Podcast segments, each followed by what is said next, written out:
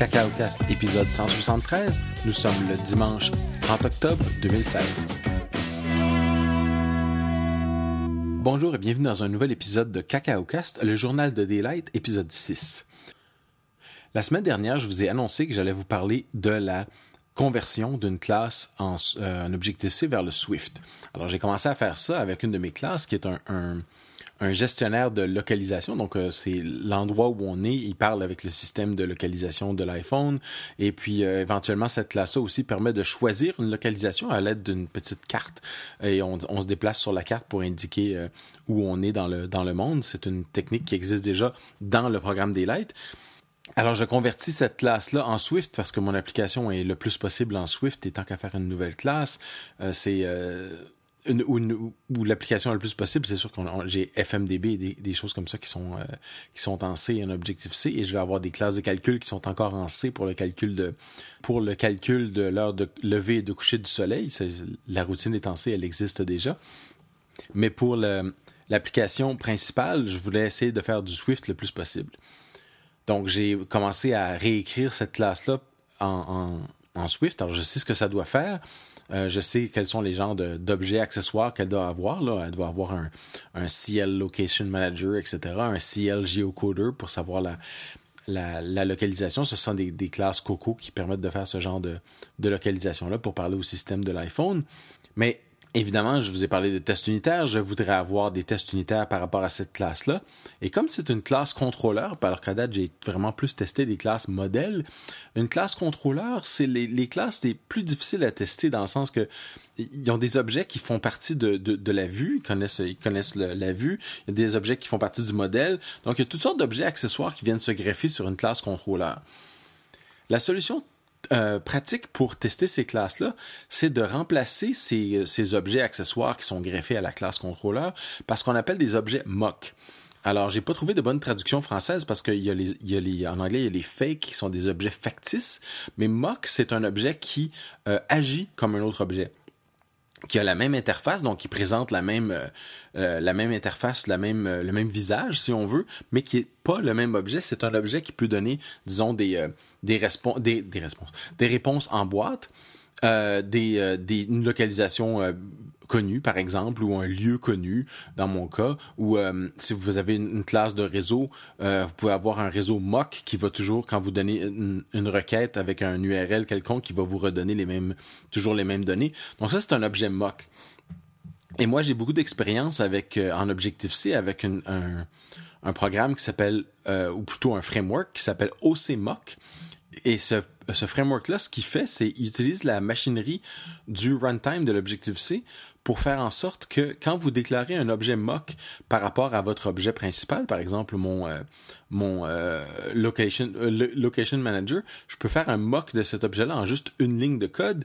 Et ce que ça va faire, c'est que ça va créer un objet qui dérive de NSObject. Là, c'est un c'est un id, un, un objet quelconque, mais que si on l'appelle on appelle des méthodes dessus, euh, l'objet va automatiquement soit enregistrer qu'on a appelé ces méthodes-là parce qu'on lui a dit je veux que tu appelles ces méthodes-là et que tu me redonnes ces données, euh, ou euh, carrément faire rien, juste dire que enregistrer que ça a été appelé, ou alors il va lancer une exception. Alors là, on peut dans, nos tests, on peut vérifier que l'objet répond bien à, à l'interface et on peut faire en sorte que de tester que on n'appelle pas des choses qui sont pas attendues et des choses comme ça. Euh, c'est très pratique, mais ça ne fonctionne qu'en Objective-C parce que ça utilise, comme je disais, la, machinerie du runtime pour faire en sorte que toutes les méthodes qui sont appelées sur cet objet-là sont remplacées par des méthodes factices, des méthodes mock dans le framework euh, de, de, Et c'est ça qu'on est capable de d'exprimer dans nos tests. On dit, je veux, je m'attends à ce que cette méthode-là soit appelée, retourne ces valeurs-là, etc. En Swift, on ne peut pas faire ce truc de runtime pour remplacer la classe en runtime. On doit donc reprendre la technique de base des mocks qui est de dire que je vais remplacer cet objet, par exemple un CL Location Manager, qui est une classe d'Apple, par ma classe à moi qui agit de la même façon qu'un CL Location Manager. Et la façon la plus pure de faire ça, c'est d'utiliser un protocole. Alors, on a des les protocoles, évidemment, ça existe en Objective-C, ça existe en Swift. Un protocole, c'est simplement une liste de méthodes euh, à laquelle l'objet répond. Et euh, pour, euh, se conformer à ce protocole-là, l'objet a cette, liste de méthodes et dit si j'implémente ces trois méthodes-là, par exemple, je j'implémente le protocole A. Et si j'implémente, si je, je réponds à ces trois méthodes, autres méthodes, j'implémente le protocole B. Donc, si on a un objet qui implémente le protocole A et qu'on le remplace par un autre objet mais qui est complètement indépendant, là, dérivé de NS Object ou même un struct pur des choses comme ça en Swift, et qui répond au même protocole, mais qui, au lieu de redonner des, des valeurs intéressantes, comme par exemple dans une méthode d'addition, il va toujours vous retourner 2 ou 9, ou dans une méthode qui dit euh, quelle est ma, ma, position actuelle, il va toujours vous redonner euh, San Francisco ou Paris. C'est euh, cette cet objet-là est très utile au niveau des tests unitaires parce qu'on peut le remplacer, en remplacer l'un par l'autre et avoir des résultats qui sont euh, faciles à vérifier et faciles à, éviter aussi parce qu'on se perd pas dans les détails quand on teste notre notre contrôleur. On veut pas tester que les objets accessoires fonctionnent bien. On veut tester que la logique principale, qui dépend un peu des qui dépend des, des, objets accessoires, mais que la logique principale fonctionne vraiment bien. Alors en Swift, tout va bien si vous avez les protocoles existent. Si vous avez un objet qui répond à un certain protocole, vous pouvez le remplacer par un autre objet qui répond à ce même protocole.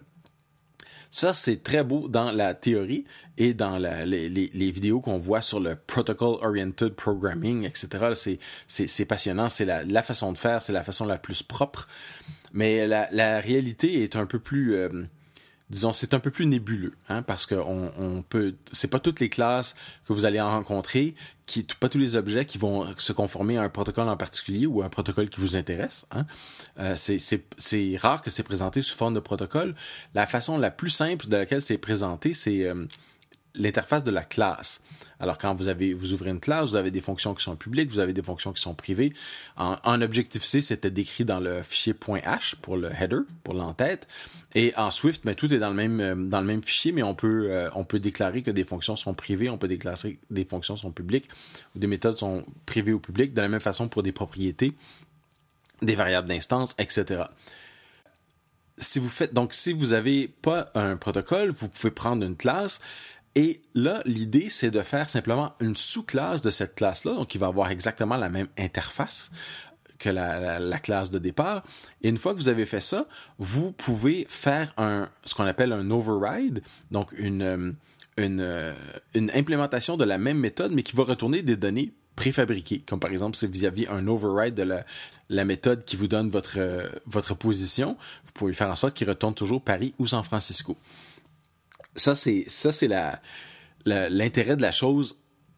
C'est pas aussi bien que OCMOC, c'est juste que c'est euh, euh, un peu la seule façon qui reste en Swift. Si vous avez le choix, essayez d'utiliser un protocole, mais ça peut sembler assez lourd parce que si vous n'avez pas conçu votre, vos objets en fonction des protocoles, euh, vous, avez une, une, certaine machinerie à implémenter avant même de pouvoir faire des tests unitaires et ça, ça ça semble devenir contre-productif. Les euh, puristes vous diront que non, c'est pas contre-productif de faire du bon code le plus tôt possible, c'est le meilleur choix. Mais dans la vraie vie, des fois, on n'a pas toujours le temps de faire ce genre de choses-là, donc on veut, on veut passer à autre chose et on veut bien faire. On va avoir des tests unitaires et comme on a déjà défini la classe et qu'elle a déjà une interface, on va se servir de ça plutôt que d'un protocole. Et en fait, la, grande majorité des classes que vous allez rencontrer, que ce soit des classes d'Apple ou vos, classes ou les classes de vos collègues, vont être définies comme ça. Les classes avec les protocoles sont encore euh, en minorité euh, et d'assez loin. Maintenant que vous avez votre, votre sous-classe, eh bien, vous pouvez faire un, un, override de toutes les méthodes euh, nécessaires et retourner des données en boîte. Et, voilà, vous avez votre objet factice, votre objet mock. Il y a deux, il y a un avantage et un inconvénient là-dedans et je vais, vous, je vais vous les raconter tout de suite. D'abord, l'avantage. Une chose que j'aime bien de Swift, c'est qu'on peut déclarer une classe à l'intérieur d'une autre classe. Donc, vous êtes en train de, ou même à l'intérieur d'une méthode.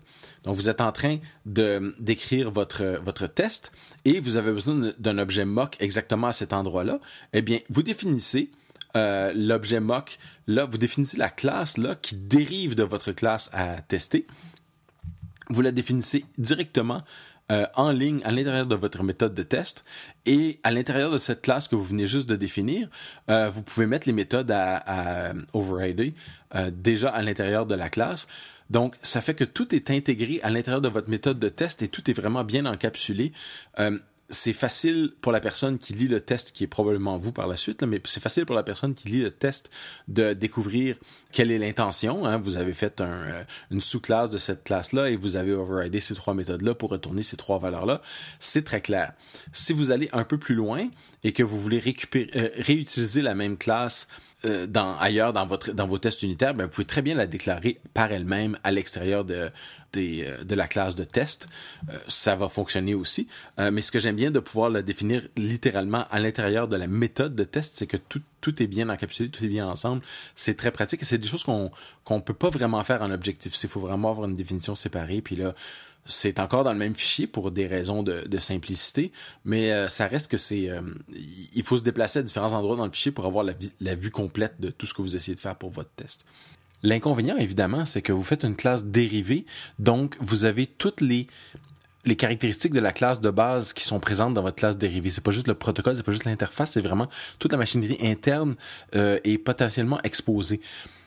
Euh, ce que ça veut dire, c'est que vous allez avoir des, euh, des méthodes, euh, par exemple des méthodes d'accès à des ressources externes, des choses comme ça, qui vont être représentées dans votre classe. Et vous aurez peut-être pas nécessairement pensé à les remplacer par autre chose. peut-être qu'il va y avoir une mise à jour du système qui va faire en sorte que les, les classes ont une nouvelle fonctionnalité et demandent une, une, nouvelle ressource auquel vous n'avez pas pensé, il va falloir mettre votre reste à jour, etc. C'est pas aussi propre que de faire carrément un simple protocole. Mais dans le, le monde réel, si on veut, c'est probablement le, choix le plus commun pour ce qui est de faire des objets mock. Alors, c'est juste des, euh, petites observations que j'avais sur les, euh, les objets mock en Swift suite à mes propres tests. Euh, si vous avez des meilleures idées ou si vous avez d'autres euh, d'autres choses que vous avez pu utiliser en Swift pour faire ce genre d'objets d'objets mock, euh, n'hésitez pas à en parler ou en parler dans les commentaires. Mais sinon, la semaine prochaine, on va essayer de voir, de continuer la conversion de mes classes en d'objectifs vers le Swift et peut-être qu'on va essayer même de passer aux premiers affichages de dessin.